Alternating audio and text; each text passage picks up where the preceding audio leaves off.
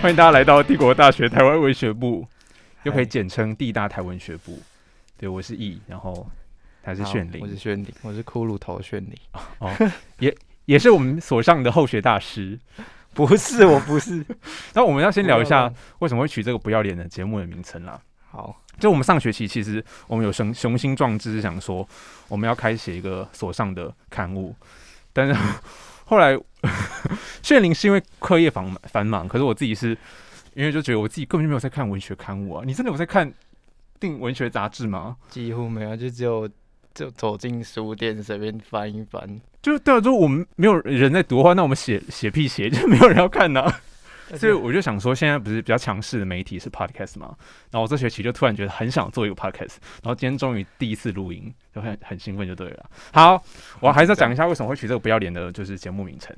第一个当然是因为我们现在都是台大台文所的学生，台台湾大学台湾文学研究所。然后在其实呃，当时台北帝国大学是没有台湾文学部的。是对，一开始只有一个叫文政学部，然后底下有有讲座，因为当时呃日本帝国大学的制度跟现在的台湾的大学制度不太一样，然后在讲座里头，比方就会有国语学、国文学，然后东洋文学、西洋文学，可是你想当然而那个国语学、国文学不可能是台湾国语学、国文学，对对对对吧？所以我们也算是圆一个未尽之梦吧。他的文政学部的政是政治的政哦，所以有政治相关的学。讲座对，但是后我后来我不知道有没有分开，就是毕竟我不是战前的专家，但我想炫灵可能下次可以跟我们聊一聊。毕竟我不是我不是对战前的文学也是很敢于批评吗？我什么都不是，我我 nobody。好了，然后呃，第三个是，如果太嚣张的话，这名字可以再改，超怕被骂的。嗯，主要是因为就是呃。听起来很像是动画名称啦，我们第一大台文学部，然后就是听起来很帅气。那你要说我们原本刊物的名字原本想叫什么吗？叫什么？喧哗上等吗？对啊，因为我们喜欢暴走族。可是听起来是太中二了，而且到底没有人要看文字啊，很累耶，这个时代。对啊。就专注力很有限，对，然后我就我是想说，因为我名声如果很像动画的话，可能可以骗到一些路人。我本来想说，还想虚什么文学不难闲聊而已，但觉得不觉得很烂吗？我比起来的话，好像还是地大台文学部比较好。嗯，好，对，然后因为呃，我们常上课会有很多讨论课嘛，然后我其实是觉得那些讨论的内容根本根本就可以直接录起来，然后拿来做，就拿来做 podcast，尤其是立选老师的课。哦，你干嘛公然？过来谄媚老师啊！好了，我们我们因为我们所知其实就是从老师来的，所以我们应该会大量的提到很多老师的见解这样子。好，那我们今天呢，其实就我们其实在讨论说，到底第一集要聊什么东西，就讨论了一阵子啊。但是我就觉得，既然我是跟呃是跟后学大师炫灵合作，那当然我们要开场开启一个后学大师 versus 后学大师的一个局面。所以没有。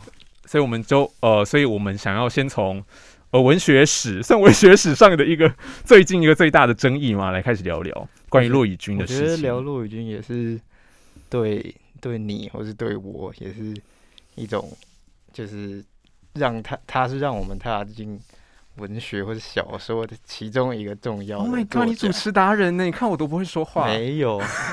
对，没错，的确是这样。很兴奋。你说我吗？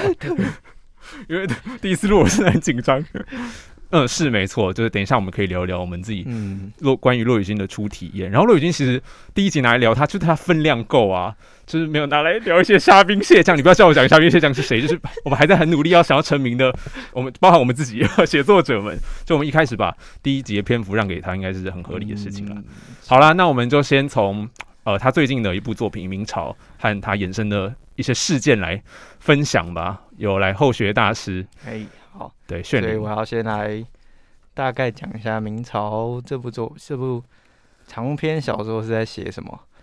那这部作品其实算是很近期的出来的作品，是二零一九年九月，已经才一年，才过了一年多，然后讨论度应该还算，讨论的时间应该还算新吧？对，啊，他的。他的故事主轴本身其实就是很单纯，他就是以明朝计划这个东西为主线。那它主要的那个时空背景就是从有一个外星的星球叫三体世界，然后他们这个这方面到后面会谈，就是三体世界是什么，然后后面会讲到，然后这个三体世界有外星人要来侵占地球，然后毁灭地球这样。那这个明朝当中的主角我，就他就想要让就是实行这个明朝计划，让人类有机会继续用不同的形式存活下去。嗯，那这个明朝计划内容呢，其实就是就是这个我要将中国明朝的各种艺术啊、文化景点、历史事件都以就是口述的方式，就是告诉机器人，笑屁啊！告诉机器人，然后让机器人就是在它的什么记忆体建档之类的，然后 然后等到那个三体人入侵地球的时候，它有这个机器就得就可以带着这些东西到其他的地方。让这个文明，就人类的文明可以延续。对对对对对，就是我一般大众，就一般读者可能不太了解台湾文学或陆羽君的，听到这个设定会觉得有兴趣，想要阅读吗？会吗？搞不好会有啊。如如果是单纯这样讲话，但是但其实这个主这个主线听起来好像蛮科幻、蛮有趣的，就是好像我这样讲，有可能会有一些有兴趣的读者会想科幻迷，但是其实 被骗来依照他的这种写法。它的这个后现代就是各种后现代是什么意思？你现在就要丢大词出来了吗？我要你解释解释。跟你它有很多很前卫的技巧啊，就是前卫技巧就叫后现代吗？没有没有，它包括诶时空的跳接啊，或是一些人称的一直替换，就是你我他一直不断的转换，让你感觉到这个小说是虚构的。哦，对，其实这是。有一个名称就是后设小说啦，后设小说是后现代小说里面的大宗。然后这个后现代小说技巧是我刚刚说的，他们会在小说里面一直提到，哎，这个是假的，这个小说是假的。哦，这好像是骆以军的其中一个特色。对，这个是最大的后设小说最大的特色，而且是后现代的小说的。所以明朝是呃后设小说的一个很对它算，可是后面还有一些问题。哦，好复杂哦。好，然后就依照他这个以往这种写法，他其实他的故事主轴没有这么单纯，他还有他就是会把前面说到那些艺术画作的描述啊、历史故事，还有文献的引用，都一直拼贴进来，就是没有顺序，然后可能没有逻辑关联的这样子贴进去。复制贴上，对，有有点像 copy and paste，对，然后就非常随机的穿插在故事当中，然后还有一个更重要的是，他还会把他就是我的那个私领域所发生的事情也穿插在。这个我是指骆宇君本人吗？诶，这不能完全说是作者本人，因为对文学研究者来说嘛，就是作者作者跟那个小小说里面的。主角我是有区别的，嗯，叙事者和作者是不同一个人，和角色也不同，所以至少有三个人存在在。什么？我们可能会特别分清楚。就对，就算他们很贴近，比方说骆以军一直用我来叙述，可是你也要知道说，这不等于现实中的那个骆以军。你可以说是作者透过这个主角表达他一些意思。哎呦，完蛋了，会不会聊太难了？没有人要来听了啦。还行还行，好，那大概故事。大概的发展是这个样子。哎，可是我觉得，呃，如果我们就是呃，把刚刚那样科幻的这个简介拿出来打这本书的话，这本书应该会能够跨越纯文学的范畴啊。但是我记得明朝在打书的时候，好像主要是包装骆以军 的文字有多么的华丽，反正就跟他以前的宣传模式一样，而没有讨论到这个故事到底是对他对不对？整本明朝。连三体我都你有你有签名哇，真是落没有没有没有，这只是刚好买到有而已，我没有找你买二手，我刚好没事跑去找他签名。到底谁抛售？哎，不行吗？都已经没有资格帮你签名了。没有没有，我是呃 不好说啊。然后我觉得这本明朝这本书，他他第一次在静文学出版，对不对？因为它的设计方式很跟以往联合文学或是硬科都蛮不一样的。我觉得他的。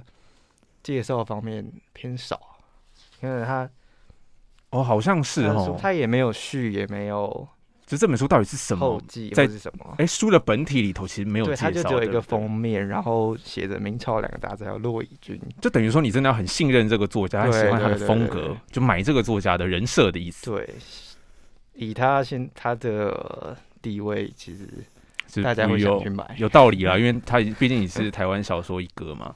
对，因为像《三体》，我就听他故事，我就想买。可是明朝要等，其实要等到我们等一下要介绍这个事件，我才知道说哦，原来 他挪用了《三体》的世界观。嗯，好，那我就来介绍一下这个事件喽。因为明朝这本书，我觉得蛮一波三折的啦。它出了之后，至少遇到两波文学界很重大的 争议，还很激烈的讨论，就对了。那第一个就是我我想介绍的就是投，我们叫投降事件好了。对，就是呃。战神嘛，呃，评论家好，评论者朱佑勋，二零一九年在十一月份的十月号的联合文学上面发表一篇，就是明朝的书评，叫做《投降是文明的最终形式》吗？然后大概讲一下，陆朱朱佑勋是。啊，对哈，我我有听众不认识背景背景，中文怎么讲啊？我觉得对我们呃网络世代的喜欢文学文学爱好者，算是蛮重要的意见领袖啦。嗯，对他自己是小说家，然后可是最近在做的事情是，除了写呃文学评论之外，然后还有在编新版的国文课本。他也是小说家，他是小说家，对啊，握握手握手吧。哦哦，对对对对，然后呃怎么讲？很就是因为风格很犀利，所以他就是被。网网络上公认是战神嘛，声量也很大。对对对，然后我自己也是很喜欢他的评论，就是很非常精彩，可是你又可以学到东西的感觉。对，然后这篇书评，呃，好，我等下会跟大家分享了哈。一方面呢，他就是说陆伟军好像照搬了《三体》，就是中国的科幻小说家刘慈欣的这部作品里头世界观。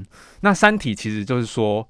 哦，是一个蛮大部头嘛，三部曲的科幻小说，就是说在文革时期的中国，然后人类意外发现一个宇宙深处的天体，那个天体上面呢有智慧生命，就是就像就是三体人，但他们的文明因为受限在这个三体，就是三个恒星，它会带来一个混乱的运动，所以这个文明就一无数次的受到毁灭，所以三体人一直有想要殖民外星球的渴望。那这个智慧生命就是这个三体人呢，本来。是有成员来阻止人类跟他们联系，地球人跟他们联系，但是在一个阴错阳差之下呢，地球和三体星球还是联系上了，那进而导致后面三本书一系列双方的反应和。博弈就对了，就双方在斗智斗勇。这个三体，它的三体是什么意思？是就是三个恒星，就是他们世界有三个太阳。哦，对。可是依照物理学，文组脑要解释物理，完了完了。对，天体物理学就是呃，如果三个恒星在运动的时候，它们的轨迹是不可预测的，是 chaotic，对不对？随机。对，所以呃，他们太阳可能会太近，然后把他们的文明烧毁，或者太远就让他们冰封了。气候很混乱。对对对。那虽然他们很向往、很羡慕地球有这样子一个恒温恒湿的 环境。对，那呃，朱佑勋就认为骆以军照搬了，直接把这个世界观照搬过来。对，但弄得很奇怪，就像刚刚呃，炫玲刚刚讲的，就是他拯救地球的方法是要灌输一台 AI，可是他灌输的方法呢是用口授的，就他叙述明朝的，而且他选择的时代是知识是明朝，所以看到。小说的内容啊，就是灌输的内容。啊。那另外一方面是周宇君，呃，骆朱友勋，朱宇军，朱友勋认为骆宇军就是对于明朝这个文明的迷恋，也是一种投降。你看，第一个是小说家对于别人的小说直接挪用，这是一个投降；然后另外一个是他对明朝的迷恋也是一种投降，因为对他来说，就是如果你着迷在那些中国的古玩里头，比方说骆宇轩最近迷上了贪爱的寿山，对寿山石嘛，然后还有很多怪诞的历史，嗯。那这个状态其实，呃，呃，朱佑勋就说，其实跟张张大春很类似，是有一种外省心态、孤臣孽子之心，愤慨于中国性的失去王座。那当然，这个批判其实也跟朱佑勋的本土派的立场很有关啦。所以，骆以军一方面在形式上面投降给三体，他在内容上面投降给中国明朝。朱佑勋话也蛮重的，他就认为这是一名作家的全面倒退。嗯，对，后来一系列吵架就开始了。吵架要吵，作家吵架最好看的嘛。作品都还好，但是吵架很好看。对啊，然后首先是陈伯清，就是我们也也是我们所上的所长嘛。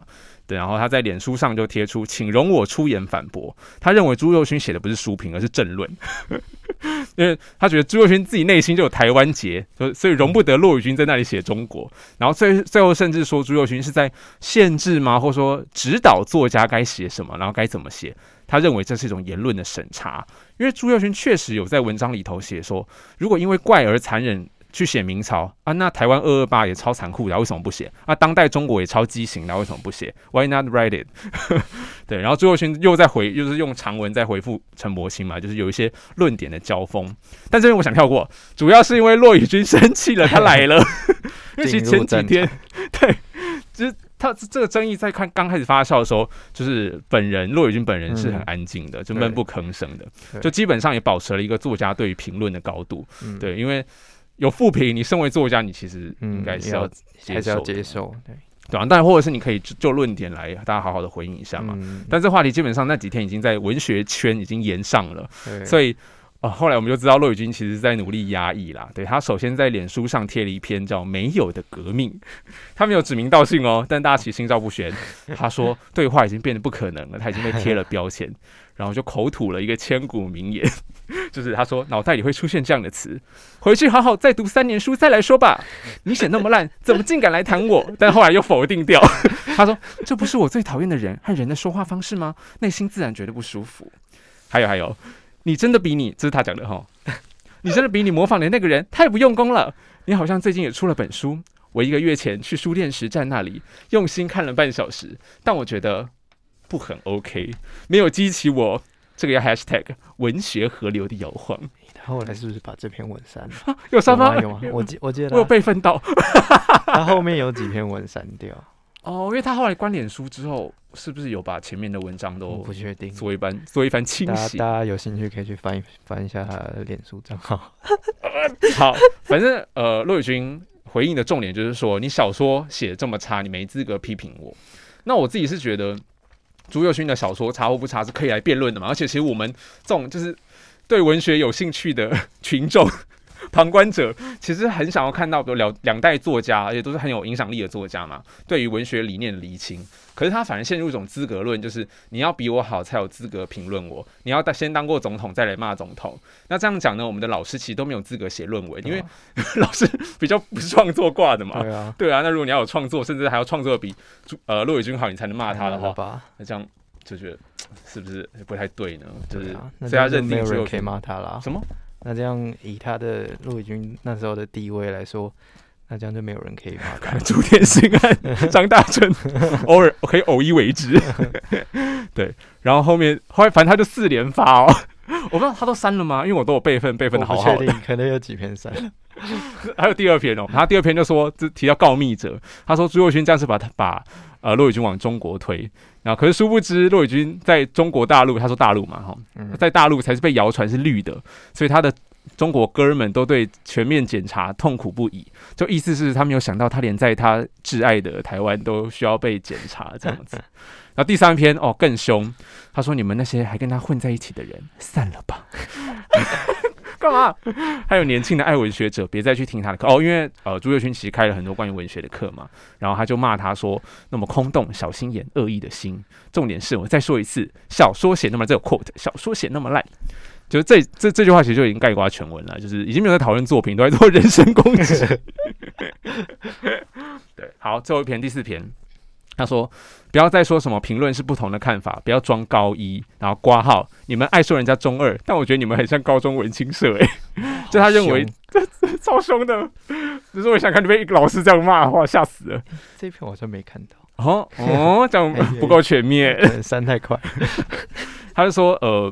其实朱若勋他们这群呃年轻的评论者在玩一种猎人头游戏啦。然后，呃，陆宇军说他看过几个神级的创作者或天才，在被这样的狙击或你们所谓的战之后，那个创作的神灵时期就结束了。所以他意思好像是他是被狙击的，被献祭了。你们这些小辈的意图不会得逞的，我的创作神灵时期不会结束在你们这票高一的手里的。对，然后之后他回应完，等一下薛薛你会介绍的 火车事件之后就关脸书了。然后直到呃二零二零年，就去年去年十二月底，然后用哦十二月啦，用一篇长文复出。然后最后一段他说，他其实弄不清楚为什么可以有那么大仇恨的人。然后他说：“他我不恨你们了，我的胖身体避震器可以吸掉这些，但请不要用那些网军，好像我的名字搜索全是抄袭新闻或维基也去弄，这很阴暗。就你们在耍这些阴暗的小手段了，还去改维基？你们比我年轻，不是该好好专注写些作好作品吗？嗯，就是我们等下可以来谈了。才一个月前，对。那血灵来介绍一下另一宗，对，然后另一宗明朝的事件吧。好像时间点没有没有差很远，然后跟这个前面这个时间，那在这个事件它的爆发点，其实就是就是骆以军他自己，他现在那个脸书上发文，然后自己先开始说明他这本新书啊，明朝，他有取材，就是有有一段情节取材是他。之前有一堂小说课里面的学员刘子瑜，对，诶，他所就是分享的我火车主题相关的故事，然后就是有取材有情节拿来用啊，然后在那个当下，诶，刘刘刘子瑜的他这本新书，也就是它是一本短篇小说集，叫做《女神自助餐》，嗯，然后里面有收录就是这个火车的。这个故事，然后他也即将出版，然后他有表示给予支持，这样。但是过了不知道几天吧，然后刘子瑜马上他自己在他的脸书上也重新说明整体事件的过程，就大家可能就发现这之间有些误会跟问题。那他刘子瑜在这他的贴文中是主要是在说他所分享的故事。这个故事已经几乎是已经结构很完整，其实想说的样子已经不是那个雏形，所以而且这个他已经取好名叫做《火车做梦》这篇短篇小说，其实是早于明朝已经发表于《自由副刊》。那他这则贴文，他主要的目的就是，其实只是在就是想证明说，他不是他抄袭。明朝的，呃，不对，不是他抄袭明朝的，但是同时在这个解释的过程中，也呈现出就是骆以军其实可能他自己其实才是抄袭的那个那一方。哎，所以其实当时有人跳出来说：“哎，刘子瑜你怎么抄袭骆以军吗？”我印象中是没有提到这个，我觉得他他自己可能有想太多，对，就是。因为明朝先出版，但是当当时他的《女神自助餐》还没有出版，只是单篇已经发表过了。对，因为那个取材好像几乎是一样的。嗯，对。然后那后来，那那我先讲一下这整个事件的经过好了。就是这个小说课就是一级生活，就是开的小说课，然后他那个刘子瑜报名，然后就变成骆以军的学生嘛。那在小说课其中一个环节，那大家就个别就是分享自己的故事，然后希望可以做成自己的小说原型这样。那然后刘子瑜就分享那个这边后来变成《火车做梦》这篇短篇小说的这个故事，然后然后当下骆以军可能就对这段故事有所印象。嗯，那后来呢，《火车做梦》这篇就是先发表在《自由副刊》嘛。然后过了三个月，明朝才出版。然后同时，刘子瑜的新书也将要出版，就是在明朝已经出版的过程，在好像前一个月，他就已经把稿件就是给出版社要准备印刷了。嗯，那后来他刘子瑜就从那个一个朋友的讯息中，就是得知到，哎，明朝里面有一段写了。就是火车做梦这段故事，然后有点像他之前讲过的那种故事的大纲的感觉。那因此就是那个刘子瑜，他就他就自己开始担心，他如果之后他这本《女神自助餐》出版之后，会被误会成他是抄袭，嗯，对，或是剽窃，对。那这个名词等一下再稍微去讨论嘛，对对对。然后他就。当下他知道这件事之后，就写了一封 email 给骆伟军。嗯，那他希望就是在信中，他自己，呃，刘子云自己的说法是他在这边这封信中，就是写说希望可以得到他的推荐。嗯，骆以军的推荐，就等于是把骆以军的名字放在他的女神蜘蛛餐的那个什么书腰上吧。嗯，然后这样一切就不会有问题，就是大家都不会说，哎，你抄袭怎样的。嗯，那但是重点来了，就是。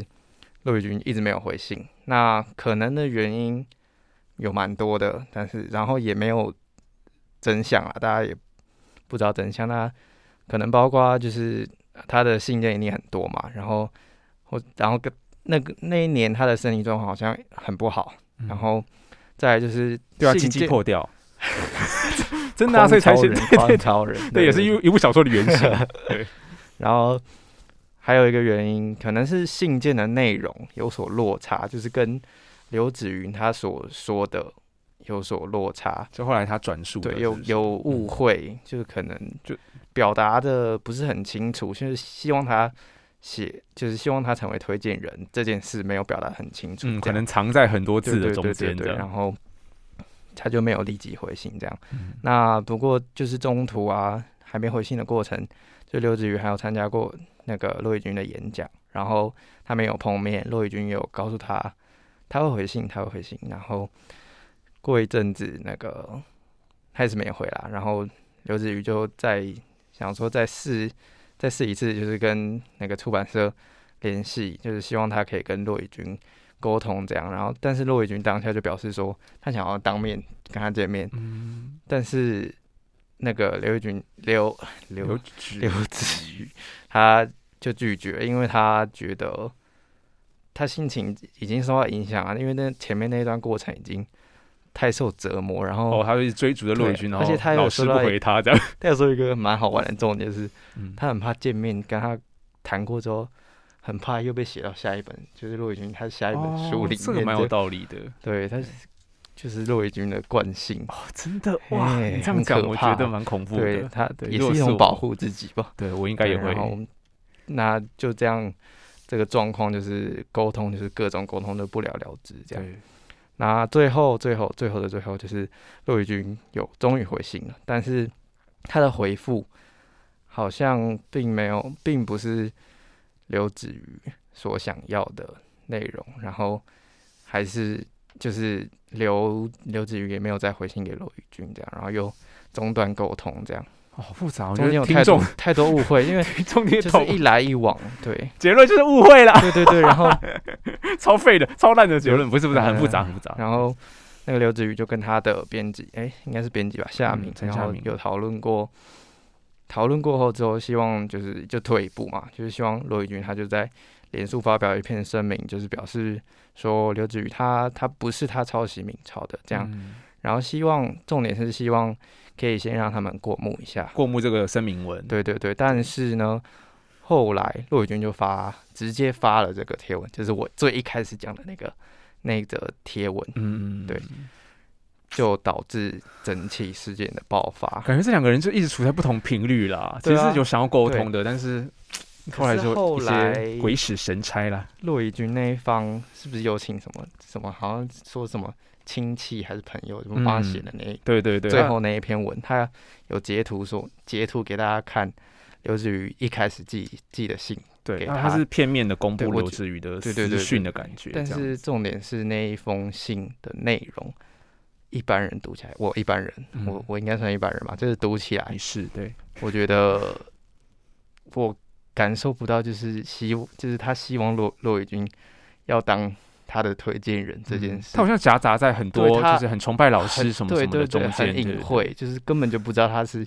要出书，然后要帮人，所以建议大家重要的内容应该还是要放大字体，然后粗体，一开头就用黄底的，嗯，要 highlight 起来啦。不过他片面公布也也不是一件。你说骆以军？对对对对对。好，我觉得最主要我们聊这么多，不是要讲这些文坛的八卦啦，而是就是从这些八卦里头，我们可以看出来骆以军一直以来在写作技巧或伦理上面的一些问题，嗯，对啊，因为你看这本书，呃，可以闹出两次风。波，我本来第一个反应想说，哇，陆羽还真衰，流年不利，对啊。然后，可是后来又想想，应该是业力引爆，就是他以前已经种下了很多业，可是就是在二零二二零一九到二零二零年就一次引爆这样子，就是因为呃，陆羽君以前的写作方式、习惯的写作方式，可能随着时代不断在前进，那读者也在长大或是更替，所以他的写作模式开始受到挑战。如果严重一点说，我甚至认为可能说是整个阅读圈，就是文学阅读圈的典范已经在转移了，可是他还留在九零年代末期或者是千禧年这样子，所以我觉得朱佑勋呃。呃，刚开始写那那封呃那那篇评论，其实这个挑战是很合理的，就不算太凶，因为 当然有有点凶了，有点严厉这样子。但是你去看他写他妈妈朱天心 和王文新，其实啊王文新也是血淋的爱耶。因为你们都是后学大师，是不是？我们王心比较现代主，有点想说，一古董级的，古董级的爱。对，就是看他写朱天心，看王文兴，就才叫不留情面。那他，呃，朱友勋其实想挑战骆宇军的，包含说，比方说纯文学对于类型文学为什么可以这么傲慢？比方说，骆宇军可以直接拿一个科幻小说的。人设定世界观，然后拿来写他的纯文学，那或者是用纯文学的幌子来去影射已经过世的女作家和他的私人的关系，就是这是一种类型文学，要不要稍微解释一下？哦，类型文学，我们通常用这个词会是在指称说不是纯文学的，比方说已经发展侠小说，对一个很成熟的类型，武侠、科幻、言情、言情，对对，然后有比较大众化的意思嘛？嗯，有有大众化的意思，对对对。对，然后因为陆羽军一直标榜，也是也不能标榜，就是大家给他的认定都是他是纯文学作家嘛。嗯，纯文学就 看起来很难的纯文学啦，假白啊假白，就台湾文学系所会读的。没有没有没有，开开个小玩笑啊，大部分啦，大部分作品会是这样子。对，那朱友勋就认为这其实也是一种傲慢，就是作家对他写作方法、内容，他怎么可以。呃，就用小说当幌子，然后去影射这些事情，或是直接把科幻文学拿来当做世界观。然后他那个私人关系，比方说那个过世女作家，其实大家都知道，哦，暗示大家都知道的那个女作家，因为其实她虽然没有写写出名字，但是你熟悉台湾文学界的人就会知道。而而且这女作家其实那时候才刚过世，这样子，可她就写这个女作家当时怎么勾引她。那，重点是这个手法已经不是第一次了，就是。呃，尔洛已经在两千零三年的时候，她的算成名作啦，就是《浅杯至今的对巅峰之作吧，《浅杯怀》里头其实就已经把当时已经自杀的邱妙金用同样的方法写过了。嗯，对，就是他当时其实已经被挑战了，因为这让女同志非常生气嘛。但其实我个人觉得《浅杯怀》的那个还没有像明朝这么夸张，就是 over。非常的没有技巧，呃，明朝啊，或者说明朝比前辈怀来说，已经几乎没有在使用一些隐晦的技巧或者是虚构的技巧，他是直接整段写实的搬出来。那前辈怀里面还有一些。虚构幻想，文学的结构在里头。对啊，所以如果一概而论说你这样就是影射，或是打着私小说或纯文学的幌子拿来把这些八卦包进去，其实可能也不见得妥当，还是要 case by case。如果他可以达到某种文学成就的话，也许我们可以放他一马，就不知道。对。然后，反正在前辈怀里头，大概讲一下了。反正因为邱妙金是一个出柜女同志作家嘛，然后就可是他写说邱妙金是好像还勾引勾引过他，就是勾引勾引过罗允俊，然后他最后还在书里头强奸了这个。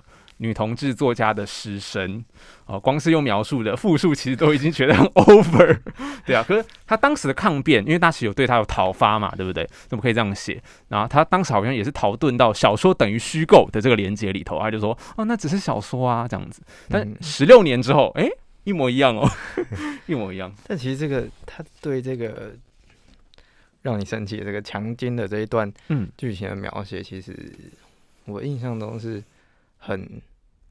很超现实哦，对啦，对，没有这么具象。对，如果我是不知道邱妙金这个人的读者的话，我会，我会其实不会，不会有这种伦理的生气。所以我们还是可以花一集来聊一下陈北怀了。那那那，关于这一点啊，我我上次有就是跟。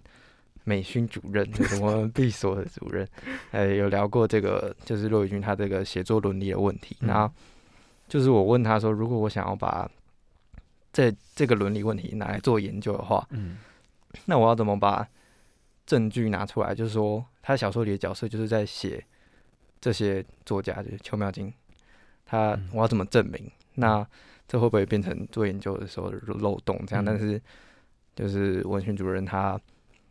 他就回应说：“其实这应该不会是一个问题。”他他说：“因为其实以日治时期的是小说，就是就有曾经发生过这种情形。因为文坛，尤其是日治小说那时候，文坛就是这么小。那那几个作家就是这样写的话，读者也都是同一群。那其实作家跟读者之间已经非常熟悉彼此，然后已经产生一种类似已经。”他们专有的共同语言这种状态，嗯，那你写什么细节就很容易在在这个文坛中找到对应的人，那是对，那已经变成一种共识，所以其实没有证有没有证据已经不是那么重要，重点是他已经把它写下来。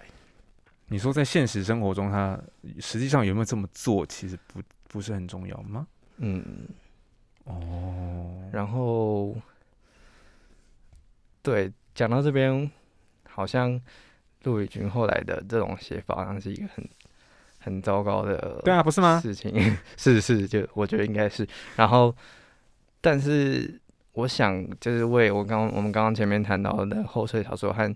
后现代文学辩护一下，好啊，后学大师。因为就是我们可以发现，就是陆羽君在明朝还有前辈话里面，他对私生活的描写，然后对于女性的意淫，就是他其实根本就没有发生在台湾的其他后世小说家，或是国外的后世小说家他们的作品当中，其实很少有看到这这些问题。那会不会其实？根本就只是陆，只有陆宇军在用，它是一个特例。哦，所以你没有帮陆宇军说话，你要帮帮的是后设和后现代说话。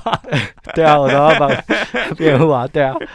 然后就是，就陆宇军自己乱用啦。我自己会认为他就是在扭曲这个后设小说的技巧，然后把他的私欲就是藏匿在这个私欲，私欲就就是私欲啊，对女体的这个，而且还有就是揭露一些。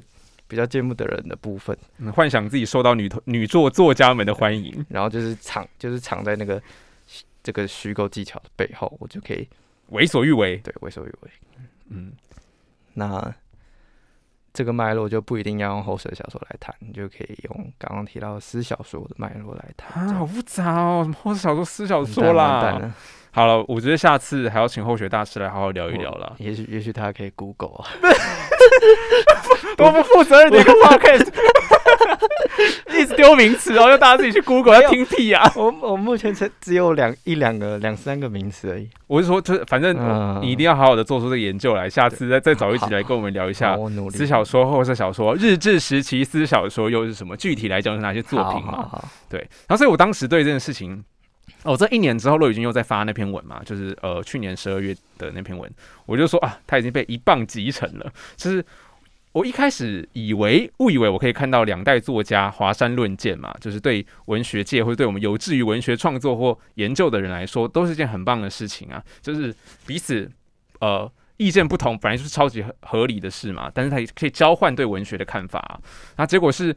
辩护本身又变成私小说，就是要又要申诉我的受害的感觉，而不是来谈论说我的文学技巧、我我学伦理，你们挑战的有没有道理这样子？对，然后他有个说法，就是陆宇轩有说法是说，这波操作是要狙杀掉他这样的大作家，就是他到一年之后都还这样讲嘛？阴谋论。对，我就想说，这种阴谋论不就很含粉吗？你们骂我，你们就是别有意图啦。好，就算是真的，好吧，就。年轻作家想要狙杀这个小说一哥，他其实照样还是可以提出有理有据的文学技术上面的辩护啊，对不对？因为作为一个千禧年以来的台湾小说一哥，他多少有责任要回应我们新时代读者对他所在作品中展现或秉持的文学伦理的挑战吧。可是就，嗯，那我也讲一下，就是朱佑勋他这篇。有点出的一个重点就是，陆宇军他迷恋于中国玩寿山石，嗯，是一个我觉我自己觉得是一个蛮重要的关键。然后，但是在我们现在这个就是现在这个状况嘛，就是很容易什么状况？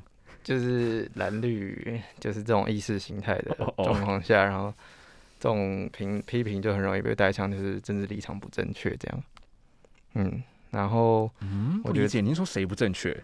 诶，就是以如果以比较有台湾意识的人来说，不正确就是喜欢中国的哦。所以你觉得朱佑勋不该这样子骂？没有没有，我觉得他这样讲可以啊，但是很容易被读者很容易对读者很容易说陈柏青吗？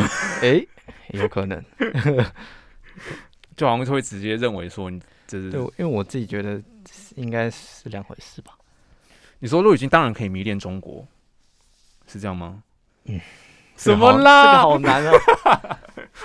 因为下次准备好啊，他还是想要想聊一聊文这个中国，嗯，是很难分割，因为它有历史的文化，中华人民共和国中中国跟现在政政权的中国，嗯，还是中华民国对啊建造出来的那个文化中国。对，因为我最近上了那个泰森老师的课，他说这种东西其实更根本不能分割，他说这其实是一体的。你迷恋文化中国，其实就你的意识形态就已经对那个现在中国政权有已经是一个。他们就是一一体的东西了。哈，我觉得我好像我不知道，我就所以我就所以我就觉得这很很，我我不知道该怎么。我想我们可以下次再聊，因为我有一篇论文就是在处理骆以军的，就是中国认同嘛。好，那那他认同的到底是哪一个？来说就是，嗯嗯，我觉得嗯，骆以军他以中国啊明朝这个东西来取材，我觉得有两个层面可以说啊，就是他第一个层面就是。骆伟军他的外省人身份就是有呈现出来，然后那他这个身份就是让他最终追求中国文化有算是合理之处嘛？嗯，对。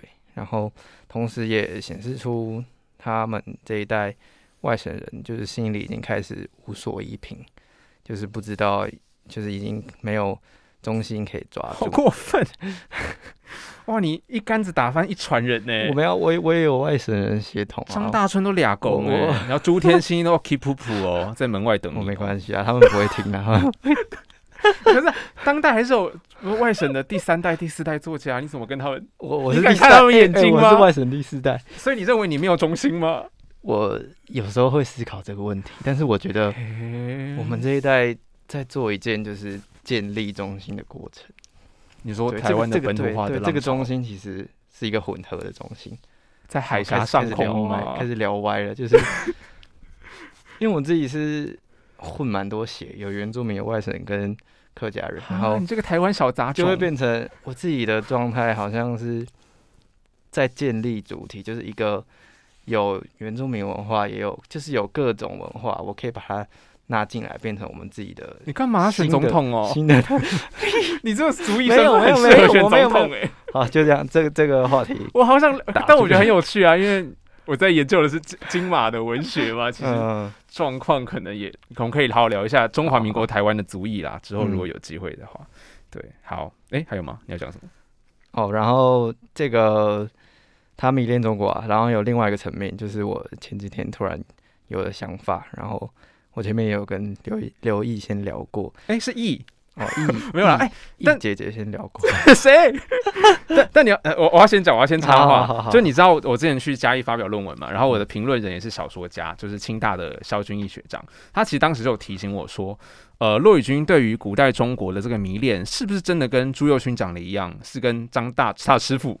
张大春精神上的师傅，张大春都是怀念中国性的失去王座啊等等的。他认为这个可以再想一下，因为对他来说，其实骆以军对中国古代中国着迷的部分是比较针对他怪诞的部分。嗯嗯，他就欣赏那个畸形，然后现代主义式的，嗯，奇幻鬼怪。对，是不是真的没有读过明朝？你说肖俊义吗？对啊，我我觉得学长会提高。我不要，是张翠玲了。学长是张翠玲。好好好，就这样，一定有啊。好好好。然后回到刚刚我很很敢站的一方面，我绝对不把这个剪掉。我一刀未剪。我现在我现在说的话要那个希希望不要被呃，就是有中文系的人不要不要太太介意。然后 这个就是挑战的起手式，来讨伐。然后我自己，因为我自己是中文系毕业，就是中国文学系毕业，然后对这个系其实还蛮多感触，就是经过。四年的洗礼，然后我就是深刻感受到，就是中国古典文学、艺术，然后还有哦，这学期修的法律史的课，然后包括中国的法律、法学，也都是这样子破碎、混乱，然后没有系统。哇，真的！但是我没有说这件事是坏的哦，它可以是混沌。那我们也可以重新，我们可以我 我们可以重新整理嘛，对不对？对，我们可以把它重新整理，然后好好的传承这样。但是我经过这四年来，就是我发现部分部分呢，我是说部分，我不是说全部的中文系教授，嗯，他们在教学模式上，然后还有对这些中国文学的研究，其实就是跟着这些混乱随之起舞。然后，哇，我没有指名道姓，反正就是部分。我要去查一下啊，是台北大学中国系吗？然后课课堂上他就是教来教去，就是还有那我们要我们要去感受这个美，我要去感应这个美。这个我可以，我这个可以回应你耶，因为我其实大学的时候有辅系中文，然后我不知道我有没有跟你讲过，我当时有上呃中哎文学概论哦，对，然后还有上中国文学史。中国文学史我只上一堂课我就逃出来了，我就逃到椰林大道上，然后当当天总图上方也出现一个巨大的彩虹，我觉得这是一个隐喻，叫我不要再躲在那个世界。我觉得那个中文系教当时教文学史的那个老师，我觉得他根本就是高中的国文老师啊。他就说这个作家有没有读有没有读过？他没有读过，去呃要要去预习预习预习预习，然后呃还说就是你不要想要提出一套。呃，论述，他说那个就是螳臂挡车、蚍蜉撼树，因为这些经典之所以是经典，都是经过千锤百炼，就前人已经洗礼过很多了，就你不要再当这样子的人。然后我就，哎，因为跟我受的学术训练，因为我大学念社会学的，是完全不一样，完全相反。对，然后尤其是那个中国思想史这堂课，我真的是。真的受不了，然后，然后 毫无秩序可言，不要点。然后这，然后这其实也是我后来研究所我跑来读台湾所的原因，这边因为台湾所不会这样。好，是吗？我觉得没有啦，没有啊，没有。我觉得，那你那时候跟我讲那个老师的坏话是哪一个老师？我什么在讲什么？我听不懂。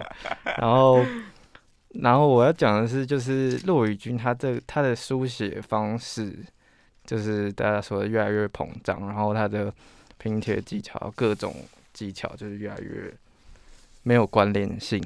那我自己觉得已经几乎脱离西方后世小说的这种定义范围。那他是不是跟他后期一直追求中国文化，就是我刚刚前面的提到混乱的状态、这种混沌状态、破碎的状态有所关联？那这个问题只是我。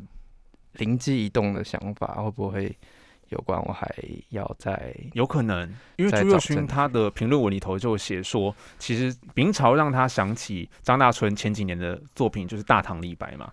然后在《大唐李白》里头，张大春是很刻意的要用章回嘛，到怎么讲说书人的方法，就是。因为以前说书不就是想到什么就讲什么嘛，就在给你天外飞来一笔，然后再回去讲故事嘛。对，然后张大春是有意要这样经营，可是对我们当代的读者而言，觉得这就是超级破碎和不知所云啊。因为其实跟这种破碎乱拼贴的方法相比，真正难的是要建建构一个结构很精巧、很俨然的一一则故事。嗯，对啊，那你说？如果把乐色全部都拼在一起，然后就说乐色牛屎全部 拼在牛屎，现在也不好取得嘞，人屎全拼在一起，说你看，当当后现代，不要不要污蔑后现代，对不起对不起，弱势后现代，那这样就是很很廉价啊，嗯，有可能啦。如果你说就是因为中国文学思想系统的混乱跟这个写作的乱拼贴，也许可以找到一些关联。嗯，我们等待。呃，张炫林的博士论文邀邀请到朱耀勋来这个拍，哎，如果可以的话，但是我应该不不敢跟他多聊，跟着他当主持人。而且朱朱佑勋其实人很 nice 啦，嗯，对。还有什么呢？嗯，好，那最后我们我们是讲太久，是我们这一集其实就好好的聊明朝就好了。超时。其实我印象最深刻的是那时候我们在课堂上读明朝的时候。女生们真的超生气的耶！哦，几乎女生是清一色。他们说，他们好像读前一一两章就敢读不下去，就好像放弃，已经有一些很淫、很生气、淫乱猥亵的部分。对对对，不断的在向我们男生读，其实也也有一样的感觉。我们男生不知道应该算哪一种，生理男性，然后生理男性。对 对啊，我读应该是人。读的时候都会有感，但是因为我们要导读，所以我硬是把它读完了。哎，我 我是导读，我是跟你一起导读吗？是啊，我这读完就忘记，看多不重要的作品啊。讨论度很高，对，那我觉得那堂课大家都很很踊跃的发言。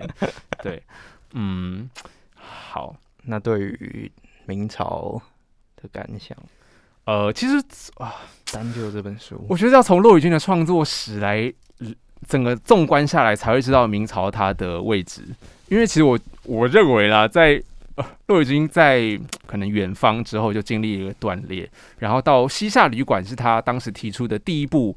就远方之后，后期骆以军，我自己自创名词，后期骆以军第一部重要的作品嘛，《西夏旅馆》，可是就已经开始展现他后期的风格了，就是非常的无止境的语言的繁殖，可是那个内心好，就核心小说内容的核心好像越来越薄弱。对，就是浅悲怀是在二零零三，在西夏西夏是二零零八还九了哦，对。然后远方是二零零五还六哦，完蛋了，好，我去回去确认一下。前我觉得前辈怀才是断裂。嘿，好，我们下次可以 有机会可以来聊一下啦。对，然后我觉得我到后来真的进不去，比如说包含女儿我有看，狂超人有看，然后我现在还回去看狂超人，是鸡鸡破掉。可是这真的，你知道我当时看完的心心得就是落一一片骆以军式的脑浆糊，就写出来东西完全自己都看不懂，我在到底干嘛？对，然后我当时的伴侣，你还读完了。我很认真，对啊，读完的时候就哇，真的是很，嗯，我脑袋一片混乱。对，美丽极限，爱漂亮，没有终点，非常华丽。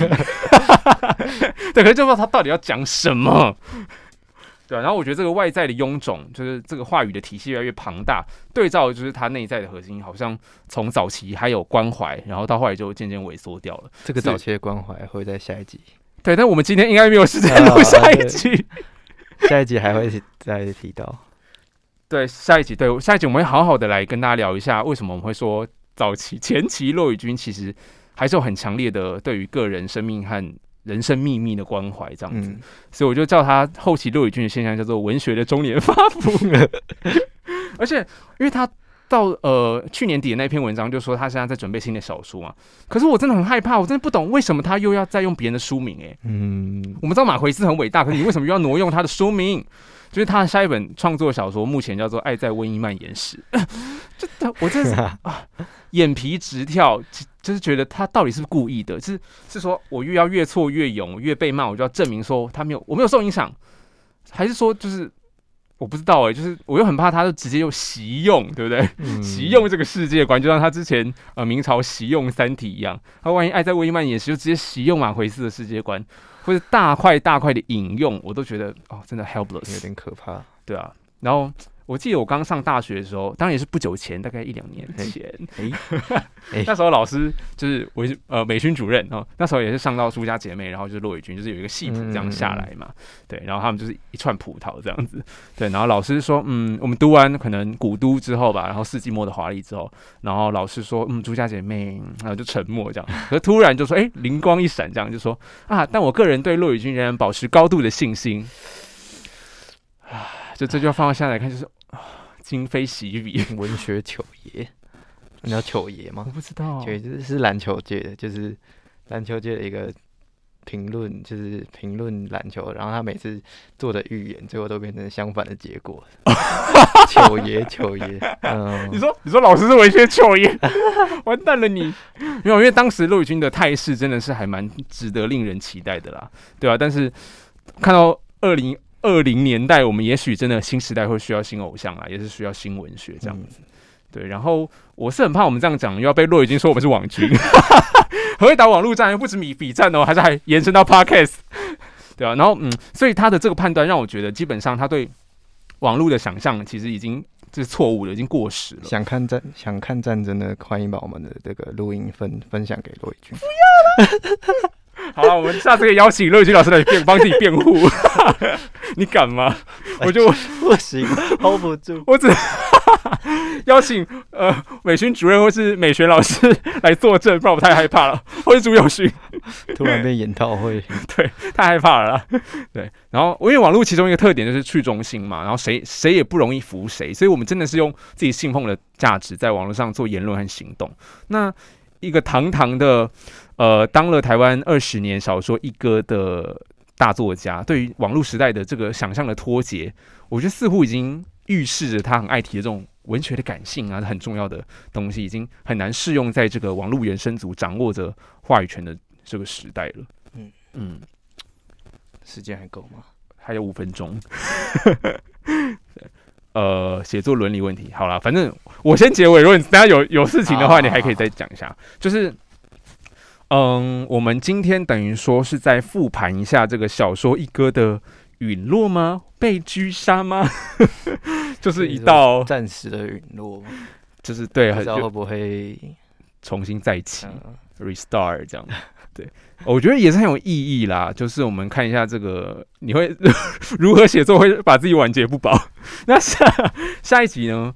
呃，我们会回归到骆以军时间的最上游，好看看他当时是用什么样的作品来奠定了这往后将近三十年的地位。那他曾经带给当时的台湾读者，其实包含我们现在在重读的话，都还是可以感感受到非常震撼或者感动。我们可以来重温这些事情。对，那我们下次我们要暗示说，我们下一步要讨论的什么吗？暗示吗？就是有关于电动，超级简单。炫你有打过那个电动？